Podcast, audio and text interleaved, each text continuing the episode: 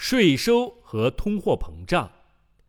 如果投资货币资产，你的钱会越存越少，仅有的一点点收益中，税收要啃掉一部分，通货膨胀又会拿走一部分。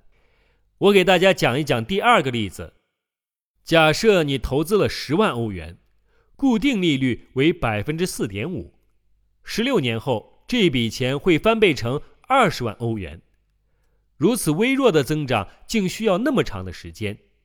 你也许会说，至少我的投资很稳定，有保障。那就是大错特错。实际上，十六年后你真正得到的还没有现在的多，因为在免税额度已经用光的情况下，你要缴纳百分之二十八的源头税。你个人必须从本就微弱的收益中拿出两万八千多欧元缴纳给税务局。在这十六年里，当然还不可避免的有通货膨胀，所以你最终得到的钱，它实际价值明显低于你刚投资的那个时候。假设接下来的十六年，平均的通货膨胀率为百分之二到百分之三，这个数值完全不高。从一九四九年起，平均的通货膨胀率甚至高于百分之四。十六年百分之三的通货膨胀率，你将损失百分之三十八点五八的购买能力。那个时候的钱价值只相当于目前的百分之六十一点四二。用刚才的例子来讲，你投资的十万欧元根本没有翻番，而是。只等同于现在的十万五千六百四十二欧元，因为二十万欧元中要去掉缴纳给税务局的两万八千欧元，剩下的十七万两千欧元因为通货膨胀又折损了六万六千三百五十八欧元。结果证明，十六年后你压根儿没有任何收益。这种方式让你的钱越存越少。你的投资没有取得令人激动的结果。也许你会反驳，未来几年利率可能会提高，这样这笔投资的钱就会很快的实现增长翻番。未来几年利率的确有可能提高，但只要银行利率提高，通货膨胀率就会相应的增长，最终的结果还是一样。我迫不及待地想给大家展示一项很有趣的研究结果。有人为此调查和计算了1900年到2003年期间全球股票和固定利息的有价证券的平均真实收益率。全球股票的平均收益率为每年百分之七点一，固定利率的有价证券平均收益率只有每年百分之二点一。仔细的想一想，此处展示了真实的平均值，这个结果很是令人震惊。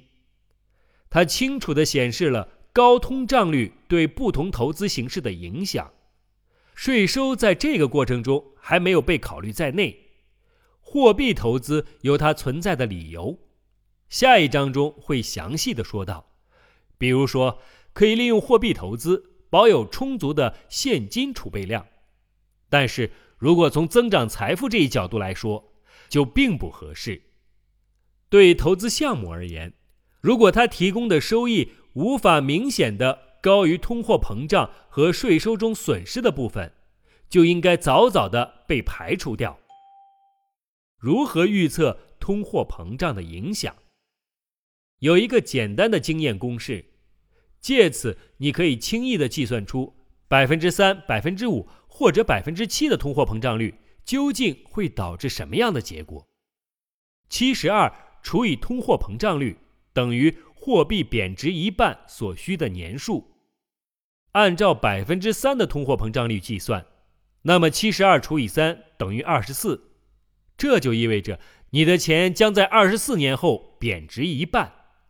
换个说法是，那时你需要两倍的钱才能达到和现在同样的购买力。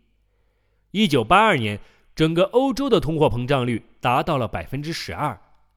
在通货膨胀率如此高的情况下，只需要六年，你的钱就贬值了一半。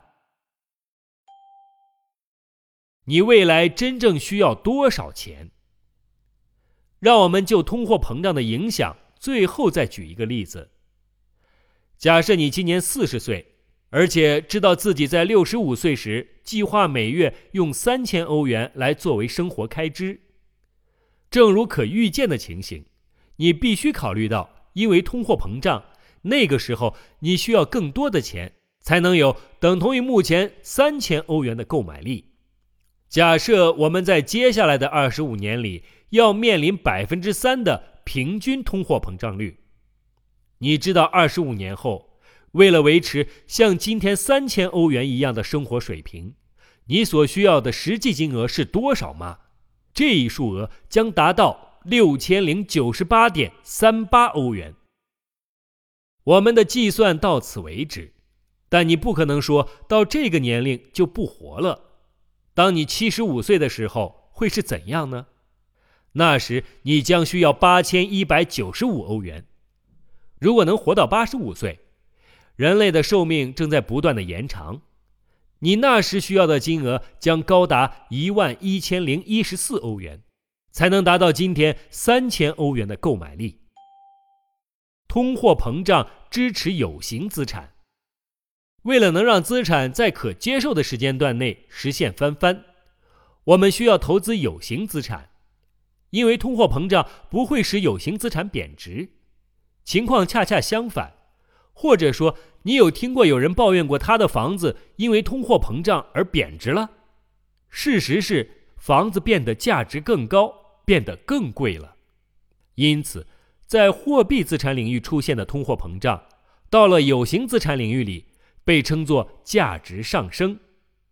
通货膨胀折损你货币资产价值的同时，使你的有形资产的价值以相应的比例上升。如果投资有形资产，你便可以把通货膨胀视作你的好朋友。如此看来，金钱有两种形式：增值的钱，也就是有形资产；和贬值的钱，也就是货币资产。正如你所认识到的，除了第一时间投资有形资产，然后选择收益高的投资外，别无他法。如果你的梦想是获得令人瞩目的财富，那么，从一开始就应该淘汰任何收益率低于百分之八到百分之十二的投资产品。